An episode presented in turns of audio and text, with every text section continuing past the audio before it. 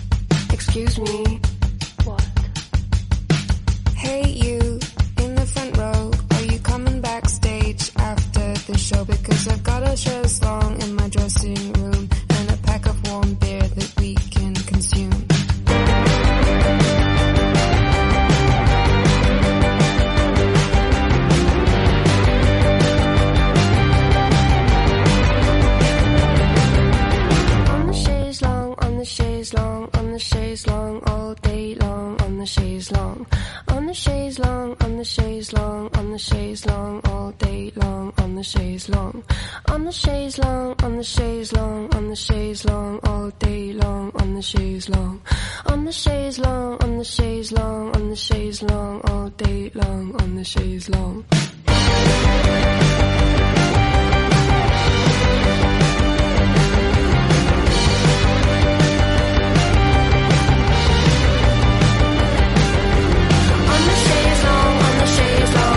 Long, on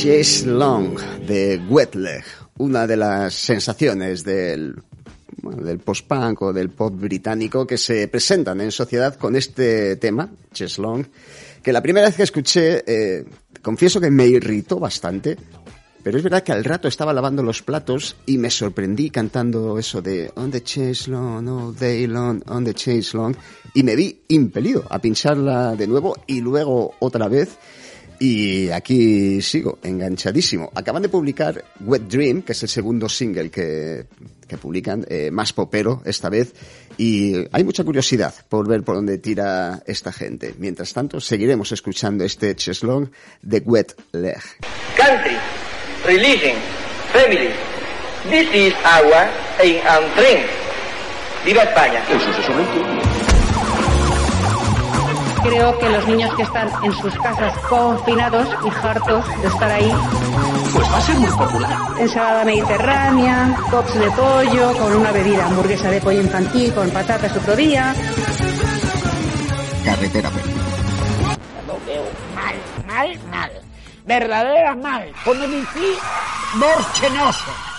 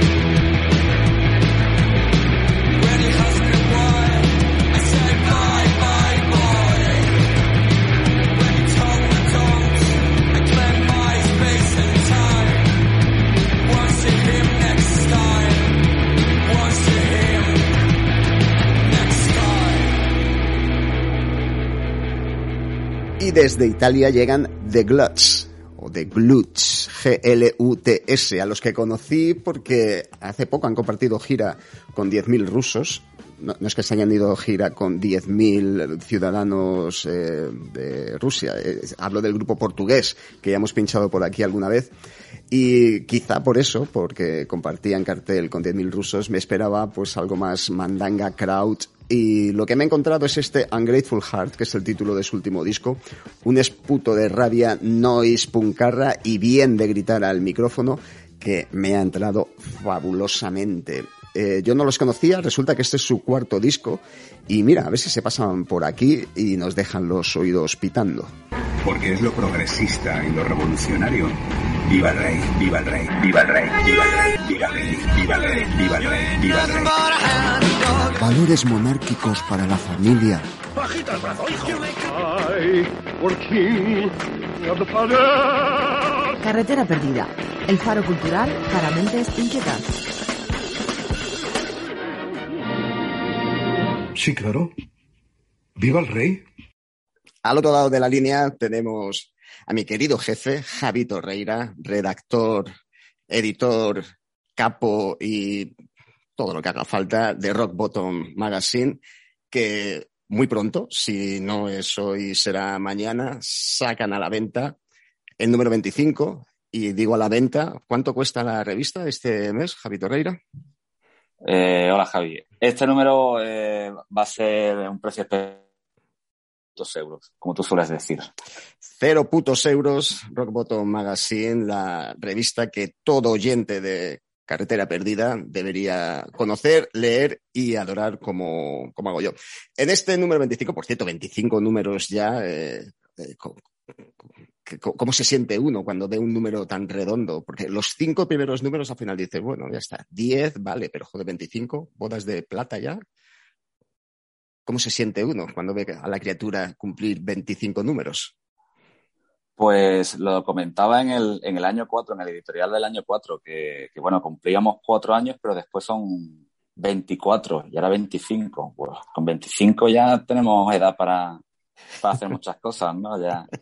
Pues la verdad es que bastante impresionado, ¿no? Porque empezó siendo una cosa como muy de andar por casa y, y la verdad es que si echas la, la vista atrás te quedas bastante, bastante impresionado, ¿no? Por la cantidad de cosas que, que hemos hecho y, y, y, bueno, yo creo que se ha, se ha avanzado mucho y, y la revista ha crecido y, y este número en particular me parece que es un punto de inflexión, ¿no?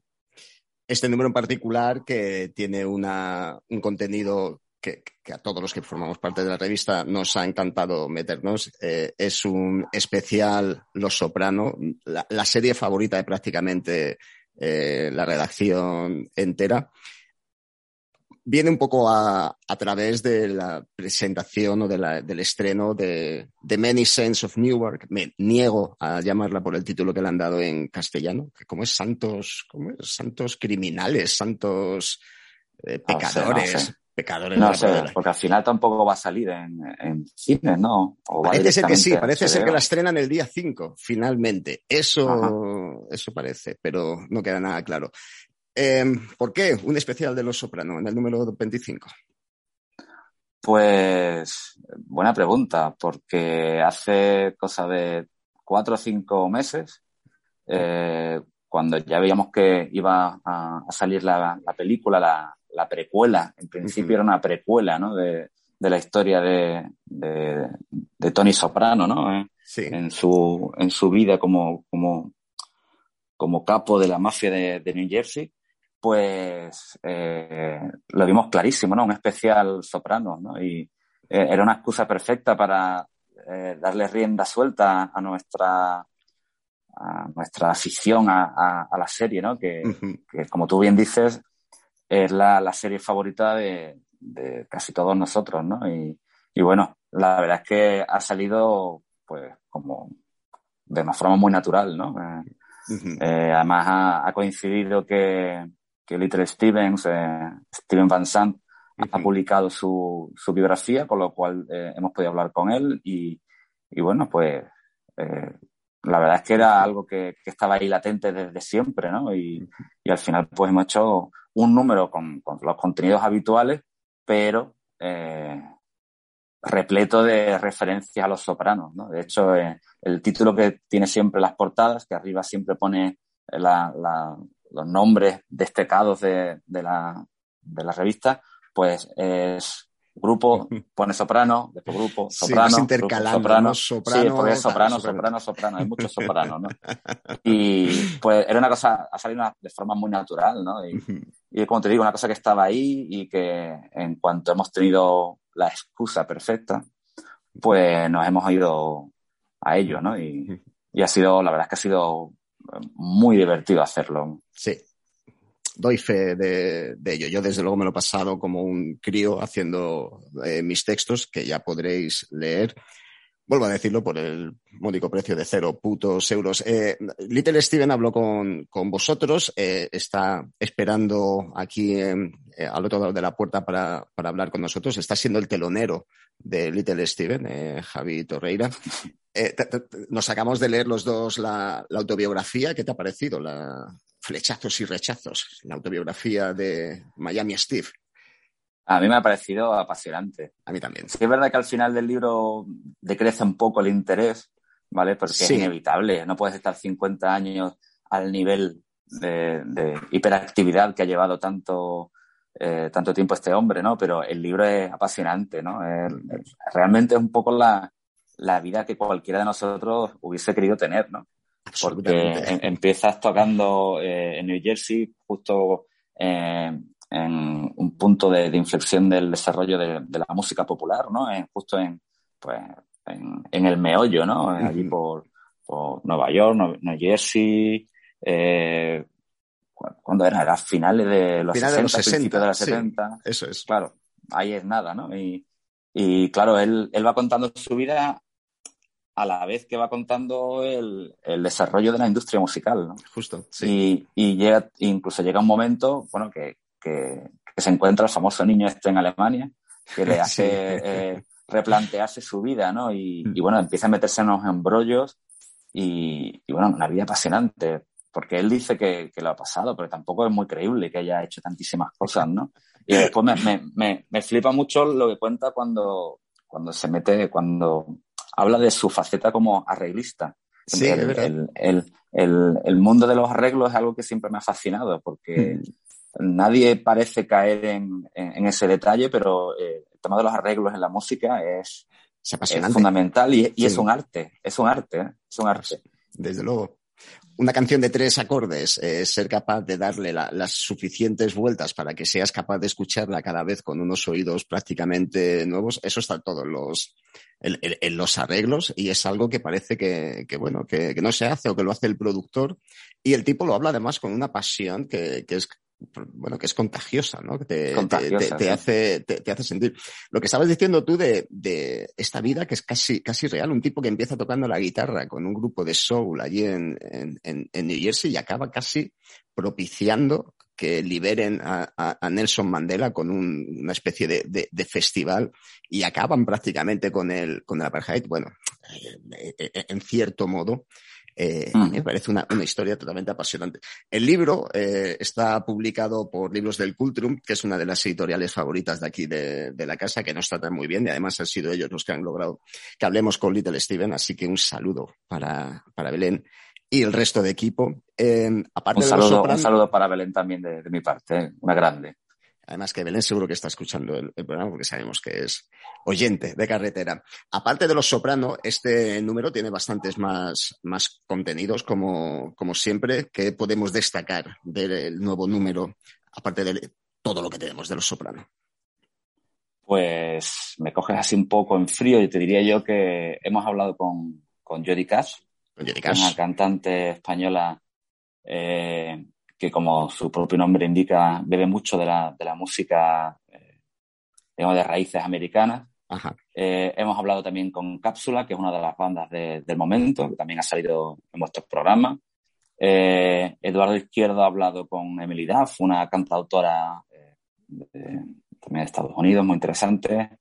Hemos hablado con los chicos de la, de la mota, de el- los organizadores del Monkey Week, que, que en, un par de semanas se va, se va a celebrar de nuevo por fin, ¿no? que ha sido es una gran noticia, ¿no? Que vuelvan a, a- a celebrarse eventos como, como el Monkey Week, que me parece uno de los, de los eventos más, más divertidos e imprescindibles de, de la escena nacional, ¿no? Y qué rabia que me Pues- pille tan lejos, porque si no ya sabes que vamos, que, que, que- que iríamos Ya. de, de- de cabeza.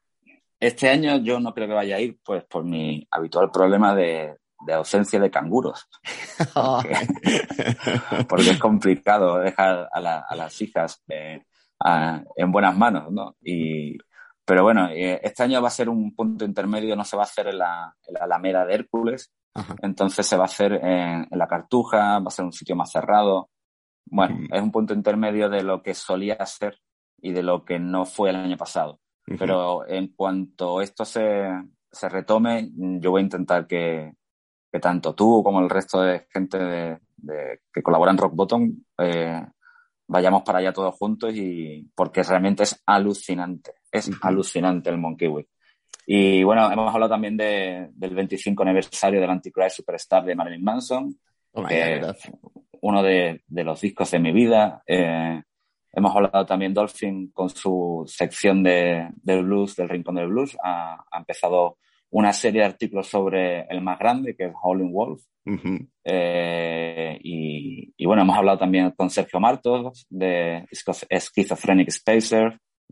Y, y bueno, pues así a bote pronto. Yo creo que no se te eh, olvida lo- nada. que- que- que- Bueno, luego las secciones habituales de crónicas y de y luego todos los rincones habituales Claro, multiplicados eh, por, hemos- por varios. hemos hecho la sección del Rincón de Poli, que, que hicimos hace, hace 20 números, que se dice pronto, eh, eh, sobre los, los grandes hijos de puta de las series de televisión. Entonces, eh, en este número lo que hemos hecho ha sido eh, llenar el número de rincones de Poli con sus compañeros de la, de la serie. Entonces, pues, como tú bien sabes, porque has hecho el de Livia, hemos hecho también el de Richie Aprile, el de eh, Ralphie, el de Chris Moltisanti, vamos, una caterva de, de hijos de putas de, de, de la- de lo mejorcito de, la familia.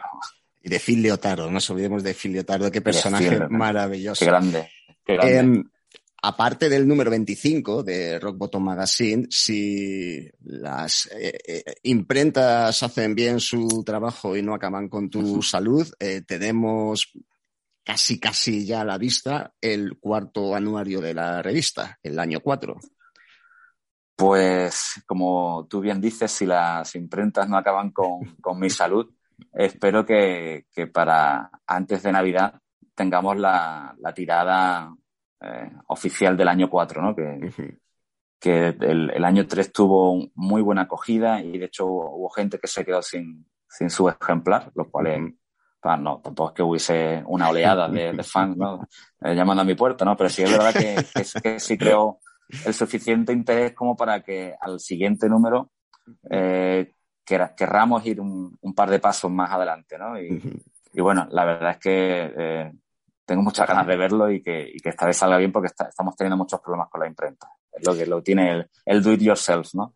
Eh, es, es lo bueno y lo, y lo malo de, Y de lo llevar malo. tú las riendas de, de- de lo que haces. Para los oyentes de Carretera Perdida que no sepáis de lo que estamos hablando, Rock Bottom Magazine es una revista online.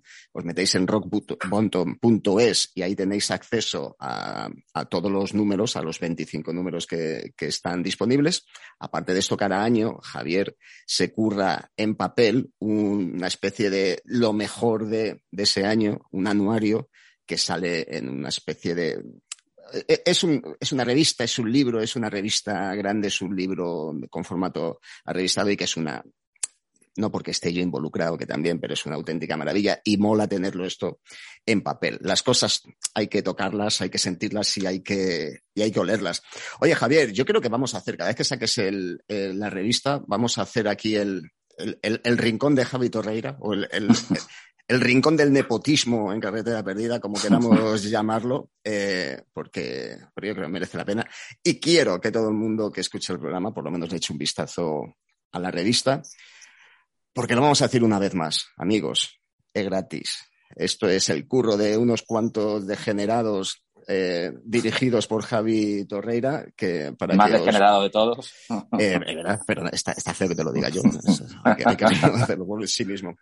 Así que, como decíamos, en unos días, o quizá ya cuando salga el programa, eh, en rockbottom.es vais a tener eh, el número 25, el especial de los Soprano. De verdad que ha quedado un número espectacular. Y bueno, Javier, cuando salga el 26, te vuelvo a llamar y hablamos de lo que se tercie. ¿Qué te parece?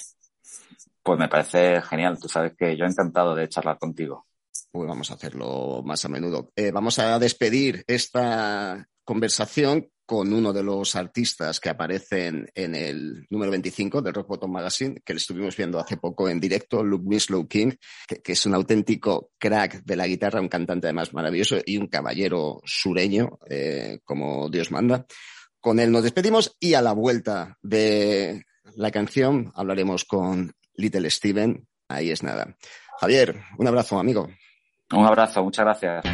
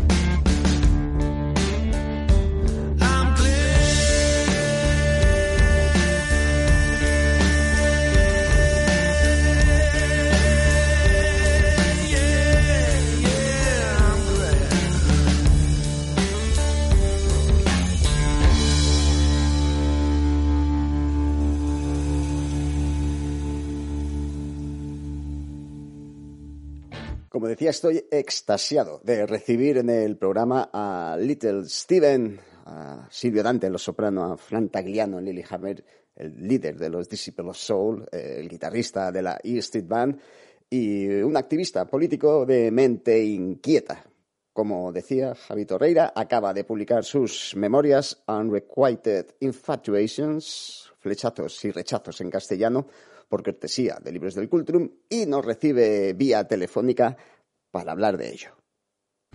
Tony, we're going in order. Sylvia? When I came in to open up one morning, there you were with your head half in the toilet. Your hair was in the toilet water.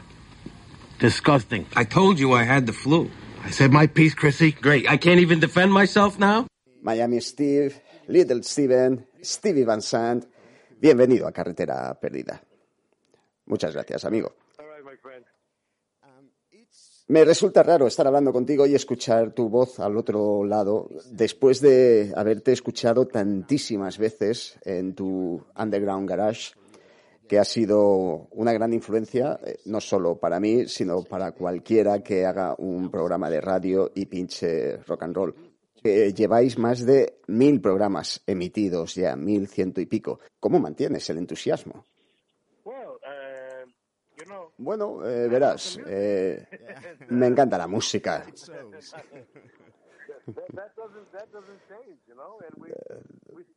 De, de eso se trata y todavía encontramos grupos, contamos bandas que están metidos en lo que llamamos rock and roll tradicional, bandas de garaje. Y si hemos llegado a los mil programas, hemos encontrado mil nuevas bandas, bandas jóvenes, y me siento orgulloso de eso. No solo ponemos a los grandes artistas del pasado, la música de los años 60 y 70, sino que ponemos a estas bandas también. Así que me alegra y me hace sentir orgulloso. Me imagino que escuchas música nueva todos los días, no solo con el programa, sino con tu sello Wicked Cool. ¿Estás al tanto de lo que ocurre en el mundo de la música? Bueno, lo intentamos. Ahora hay muchísima música. Cuando empezamos, hace unos 20 años, no estaba pasando nada. Estábamos al tanto de todo lo que ocurría hace 20 años. Ahora, sin embargo, hay música por todas partes. Y eso es muy bueno. Seguimos buscando siempre la compañía de discos. Y las compañías de discos inteligentes nos mandan la música. Porque saben que lo vamos a escuchar. Pero te sorprendería saber la cantidad de discos que no nos mandan. Y lo tenemos que encontrar nosotros mismos. Yo creo que no entienden que somos los únicos que vamos a poner sus discos. Eh, somos el único puto, único formato de rock and roll de radio en el mundo. Así que podrías pensar que todo el mundo nos manda sus discos como, como locos, pero no lo hacen. Y tenemos que ir rastreando. Y además luego se enfadan si no lo podemos inmediatamente. Pero es que tenemos que sindicarlos en todo el mundo. Necesitamos tener el disco unos tres meses antes de ponerlo. Por todos los temas de redifusión y derechos. Así que las bandas deberían mandando los discos en cuanto están hechos, porque quieren oírlo en la radio en cuanto el disco se publica. En esos tiempos tienes que moverte con mucha antelación, con mucha antelación, y muchos no lo hacen, y aún así encontramos algo nuevo cada semana. Le diré a mis amigos que no tarden en mandaros su música. Es el mejor sitio para hacerlo. Estamos hablando hoy porque acabas de publicar tus memorias, flechazos y rechazos. Yo te confieso que he disfrutado, he disfrutado muchísimo. Hay muchísima información, hay multitud de cosas que has hecho, desde el activismo político a programas de radio, el sello discográfico, televisión, por supuesto, la música. De todas estas cosas, ¿cuál te hace sentir más orgulloso? Bueno, naturalmente amo todo lo que hago. Sería imposible hacer todo lo que he hecho sin amarlo. Tiene que haber amor en lo que haces. Yo estoy muy orgulloso del formato radiofónico, de los dos que creé, porque por entonces, cuando salieron, no había habido un nuevo formato de radio en América durante 50 años. Había que hacer algo nuevo y lo hice con el rock and roll y el soul en el underground garage y con la música country en Outlaw Country. Y el proyecto de música eh, teachrock.org que ofrece material a profesores, a, todo el mundo, eh, y es gratuito, totalmente gratuito.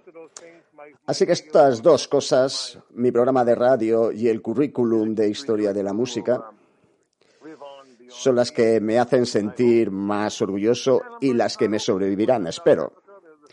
También estoy particularmente orgulloso de lo que hicimos por Sudáfrica con el proyecto Sun City, que fue un gran éxito, reunir a esos 50 artistas fabulosos y estoy muy satisfecho por lo que logramos. Porque sorprendente, sorprendentemente, por entonces, en América no había ningún problema con el apartheid.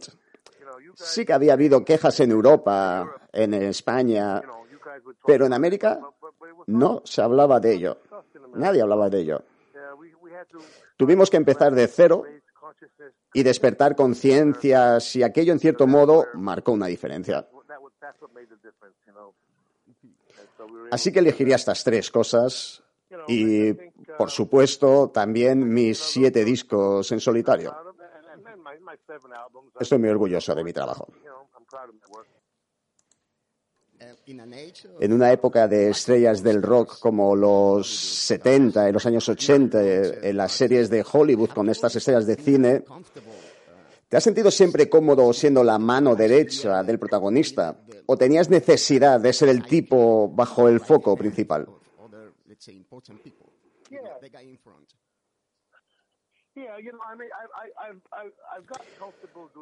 Bueno, me he sentido cómodo haciendo ambas cosas, pero mi instinto natural ha sido siempre el de ser el tipo de estar del otro tipo o a su lado. No me gusta estar bajo el foco, eso no me gusta. He aprendido a hacerlo y a sobrellevarlo. Me convertí en un buen frontman en los años 80 pero ya sabes, no lo necesito. Y nunca lo quise, en realidad. Pero creo que convertirme en un buen líder me hizo ser mejor soldado, mejor ayudante, mejor productor. Cuanto más aprendes acerca de este oficio, mejor lo aplicas después.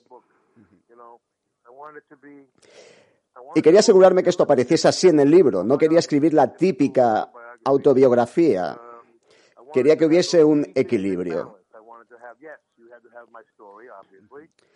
Por supuesto, tienes mi historia, pero también aparece la historia general de la que fui testigo.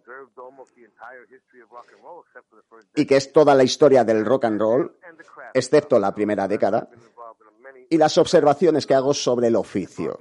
He estado metido en muchas de sus partes y creo que sería útil escribir mis observaciones al respecto. He querido asegurarme de que los dos elementos estaban equilibrados y mi editor, Ben Greenman, me ha ayudado muchísimo.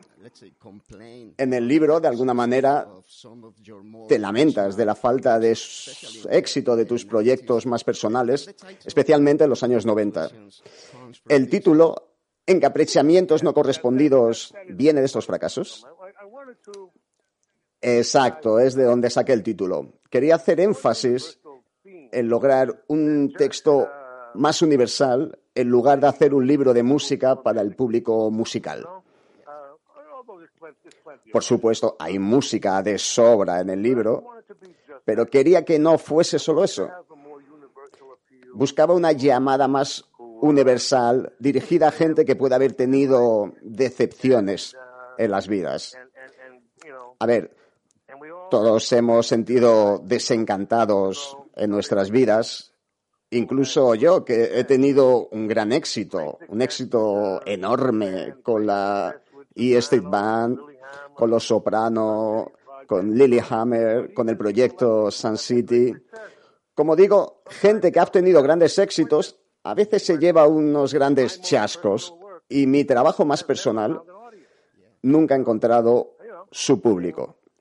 He sacado hace poco dos discos, he hecho dos giras mundiales y metíamos más o menos mil personas por noche.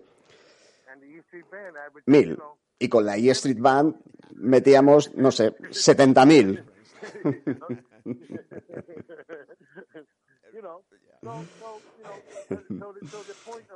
Así que el título del libro es ese. Te vas a llevar decepciones y lo que importa es lo que vas a hacer después de esas decepciones. Si puedes encontrar la forma de seguir hacia adelante,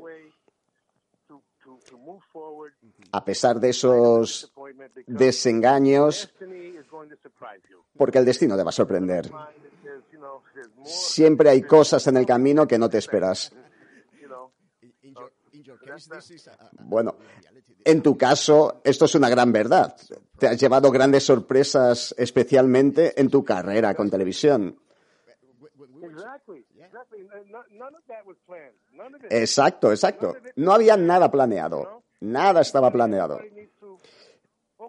Y creo que hay que fijarse bien en eso durante un momento. Es muy fácil sentirse decepcionado y empezar a escapar de la realidad o insensibilizarse con drogas o alcohol, incluso llegar al suicidio. A ver, yo he pensado en todas estas posibilidades, pero si logras pasar esta fase, vas a vivir sorpresas. Porque el destino no ha terminado contigo. Eh, hablando de sorpresas y de los proyectos de los 90, cuando leía el libro me hablabas de una banda, Demolition 23, que tenía totalmente olvidado. Tú produjiste el disco, compusiste temas con Michael Monroe. Saqué el disco de la estantería después de no sé cuánto tiempo y qué pedazo de disco de rock and roll. ¿Qué pasó con este grupo? Sí, ya lo sé. Es uno de mis discos favoritos y lo vamos a volver a publicar pronto. Lo hemos intentado reeditar durante mucho tiempo y parece que esta reedición va a salir muy pronto, en un par de meses.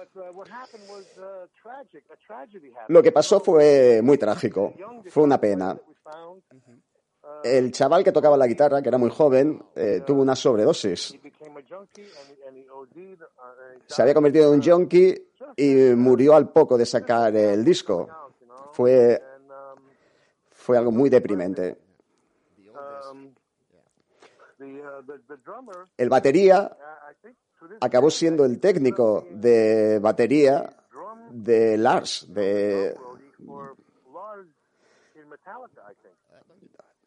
de Metallica. Y creo, creo que a día de hoy sigue siendo. Michael Monroe y Sammy siguen tocando juntos, me parece. De hecho, eh, Michael nunca ha parado de sacar disco.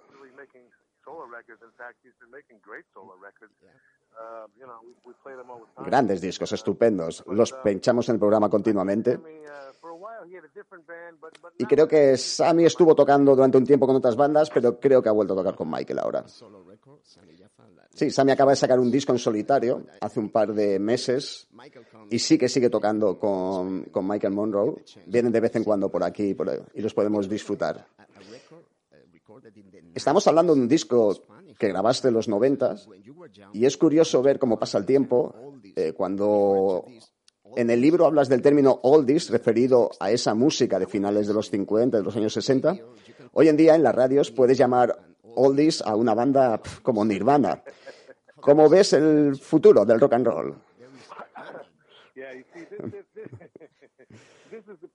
Bueno, verás, es un problema porque la gente confunde el término oldies, eh, lo toman como si tuviese que ver con el tiempo cronológico y no es eso, ¿sabes? Todo lo que saliese hace 20 años es oldies. Ah, no está mal, pero lo que pasa, lo que todo el mundo pasa por alto, es que hubo un renacimiento y este renacimiento llegó y se marchó. Pero, pero es permanente. Puedes contar como quieras las décadas. Para mí los 50, los 60 y los 60 son los importantes. Todo lo que escuchamos desde entonces viene de ahí. Posiblemente más de los 50 y de los 60. Y todo lo que viene después tiene una resonancia, una conexión a esos años, a los 60 y a los 50, que fue cuando todo se inventó, y en los 60 que le dieron esa forma de arte y lo convirtieron en este concepto notable artístico que es hoy. Y todo el mundo ha aprendido a hacer lo que hacen de los tipos de los 60, básicamente. Y eso no va a cambiar nunca. ¿Vale? Creo que es importante que la gente tenga acceso a esta música y por eso empecé mi programa de radio, que era el único que pinchaba música de estas décadas.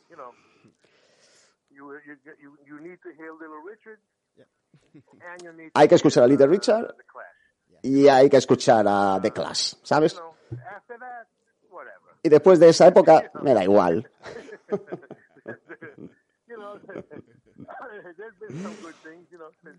Hombre, ha habido buena música después, por supuesto, pero no son bandas seminales, no son tan importantes.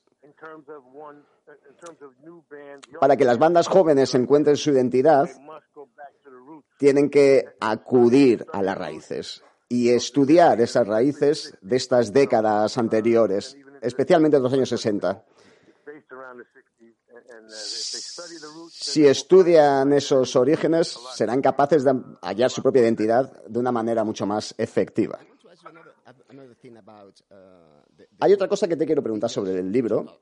Hablas mucho de los acontecimientos que te ocurren, también hablas de ti mismo y de tu personalidad, pero de una manera relacionada con esto ocurre. En el libro hablas de un complejo de conversión misionera, una necesidad de enfrentarte a lo que crees que es injusto. ¿De dónde sale esa obligación?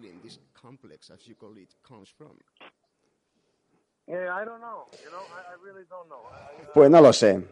Te lo digo en serio, no lo sé. Es un sentimiento innato de justicia, pero no sé de dónde sale. He pensado mucho en ello, porque al escribir reflexioné acerca de todo esto y tuve que viajar atrás en el tiempo y revivir muchas sensaciones y encontrar la raíz de ellas. Pero en este caso sigue siendo un misterio para mí y creo que nunca he averiguado por qué. Bueno, odio a los abusones y, como dije, sufrí a estos matones en el instituto y quizá venga de ahí.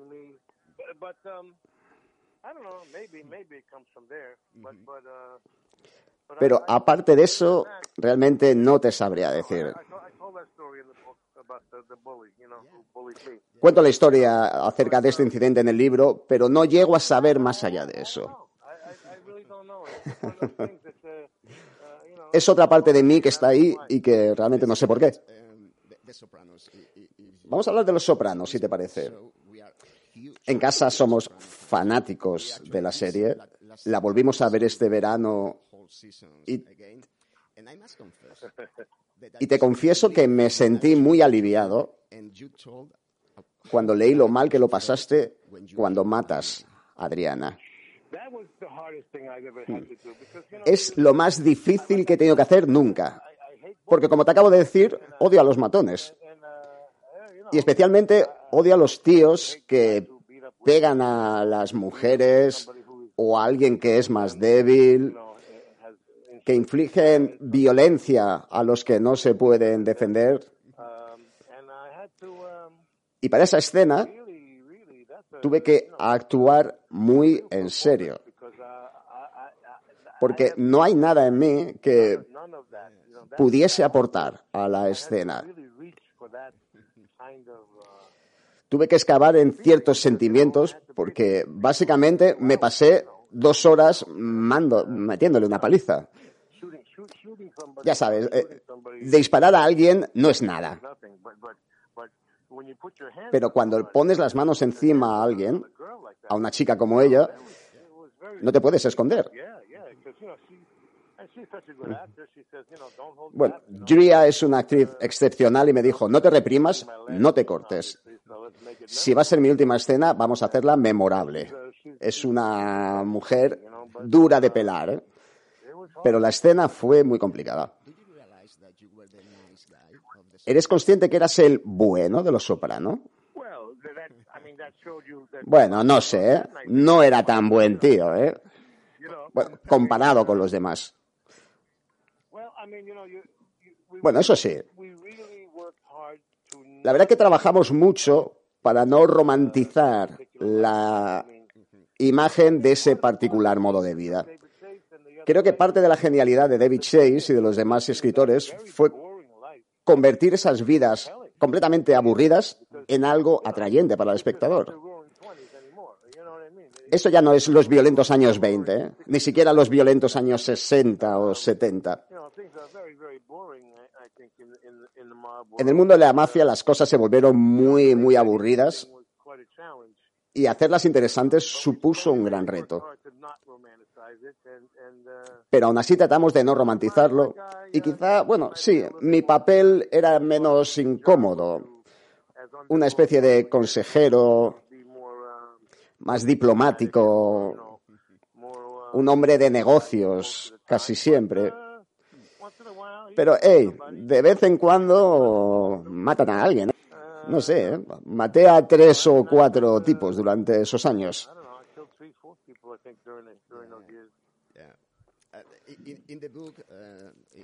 En el libro, en la parte central donde van las fotos, la primera que aparece es una foto tuya sentado en el regazo de James Gandolfini y dices que le echas de menos cada día. ¿Cómo era Gandolfini en persona? Era el tío más grande. El tío más grande. No solo uno de los mejores actores que haya habido. Si hubiese vivido lo suficiente, sería recordado como uno de los mejores actores de todos los tiempos. Pero es que además era uno de los tíos más maravillosos que te puedes imaginar. Y me parece que conectamos inmediatamente porque su propensión no era la de ser el protagonista, de estar delante del foco. Como yo, su naturaleza era de ser un actor de carácter. Creo que conectamos a, este nivel, a ese nivel porque ambos tenemos de manera natural a ser colaboradores, más que protagonistas. Y de algún momento en nuestra vida fuimos empujados a ser el centro de atención y tuvimos que estar a la altura. Y algo estuvimos, pero creo que no era su tendencia natural y por eso nos llevamos tan bien. Y además, cada vez que le subían el sueldo, él lo compartía con el resto de los actores. Algo increíble. Yo no he visto nada más noble. Era simplemente un ser humano extraordinario. Una pérdida terrible. Un actor fantástico, ya lo creo. ¿Has visto The Many Saints of Newark? Sí, por supuesto. Bueno, yo estoy esperando el estreno en los cines. eh, todavía no se ha estrenado en España, pero quería preguntar tu opinión al respecto antes de verla en el cine. Pues es- genial. No es exactamente lo que uno espera, pero es que David Chase es así. Siempre va a hacer algo distinto a lo que se espera de él. Siempre va a llevar la contraria. Cuando quieres que va a a la derecha, tuerce a la izquierda, es ese tipo de personas. Para mí es un genio. Me encanta esa revisión de aquel mundo. Por supuesto, el hijo de Jimmy eh, eh, está estupendo. Qué suerte que puedas tener a su propio hijo haciendo de su padre. ¿Qué más se puede pedir?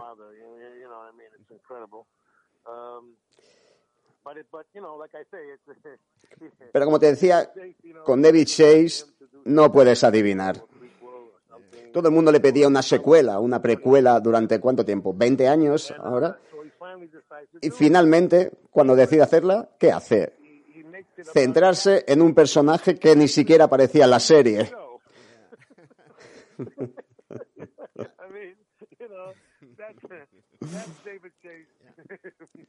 Eso es David Chase.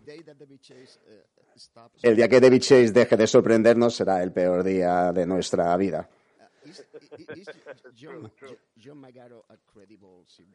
¿John Magaro es un Silvio creíble?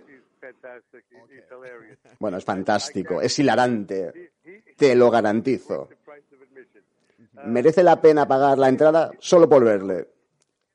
Te voy a decir algo, si puedes hacerlo, ¿sabes? En España la van a estrenar en cines o directamente en televisión. Creo que primero en cines. Yo estoy esperando para verla en pantalla grande. Si puedes, díselo a todo el mundo que vayan al cine. Es mucho más divertida verla rodeado de fanáticos de Los Soprano. Porque va a haber siempre ciertos comentarios, ciertos personajes que te van a recordar a la serie. Y como te digo, es mucho más divertido. El público se vuelve loco. Es mucho mejor verla así, más divertido. Tu otra experiencia en televisión fue Lilyhammer, que fue una elección algo extraña, ¿no? Ah, Quiero decir, Noruega, primera serie original de Netflix, primer contenido, una comedia que no es una comedia. ¿Cómo surgió todo aquello?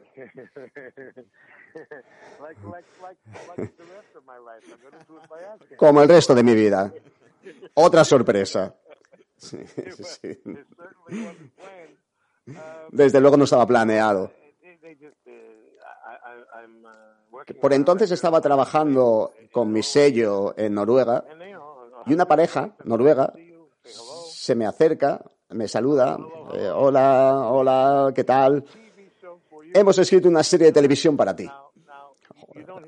Esto no es algo que escuchas todos los días. ¿eh? Que alguien se te acerque y te diga que ha escrito una serie para ti exclusivamente. Por supuesto, mi ego se sintió inmediatamente interesado.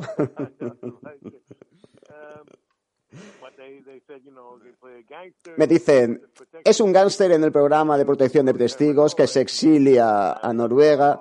Y dije, "Ah, no puedo hacer esto otra vez. Acabo de interpretar un gángster durante 10 putos años. ¿Cómo voy a mostrar, a mostrarse versatilidad como actor?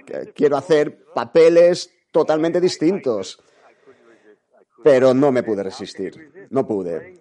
¿Cómo me iba a resistir? Nunca había visto a nadie ir a un país extranjero y protagonizar su propio show. ¿Quién hace eso? Nadie. Nunca lo había hecho a nadie. Así que decidí hacerlo solo por la aventura que suponía. Era una puta locura. Además, querían que fuese guionista, productor, incluso director.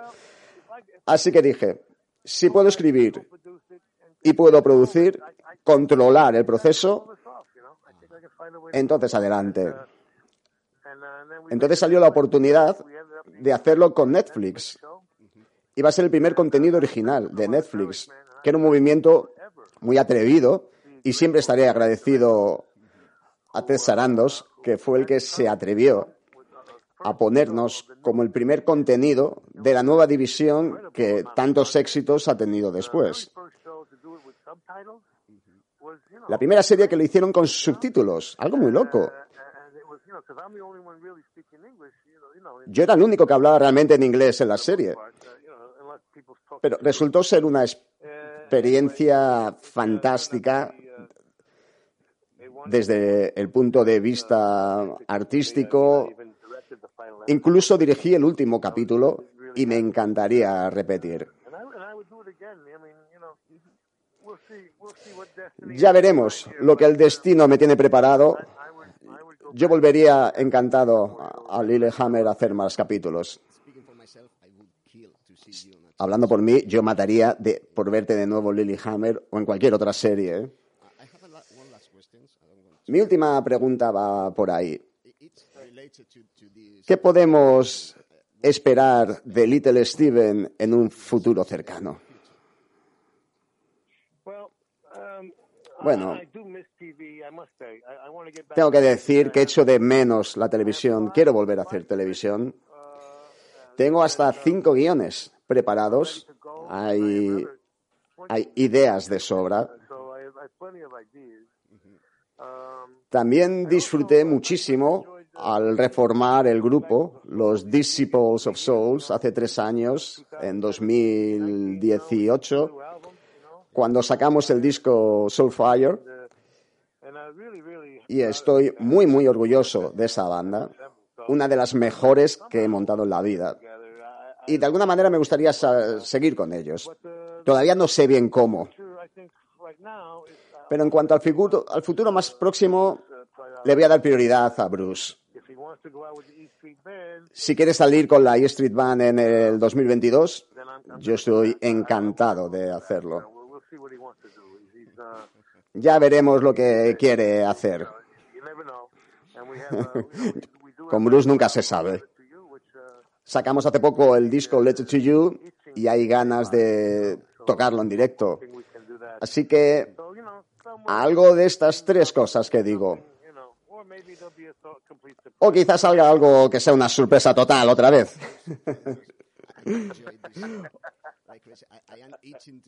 Otra sorpresa en la vida de Little Steven. Yo estoy deseando verte en directo otra vez. A ser posible con los Disciples of Souls. Eh, ya te hemos visto Cali Street varias veces, pero me apetece ver con los Disciples porque me apetece mucho bailar. Es fantástico. Me alegra escuchar eso. Es el único propósito. Muchísimas gracias, Steven. Ha sido un placer enorme y espero verte pronto por España. Ya creo que lo harás. Lo vas a hacer de un modo o de otro el año que viene. Estaré por allí. Porque ya sabes que me encanta España y no puedo esperar para volver. No puedo esperar. Muchas gracias, Steven. Nos vemos pronto.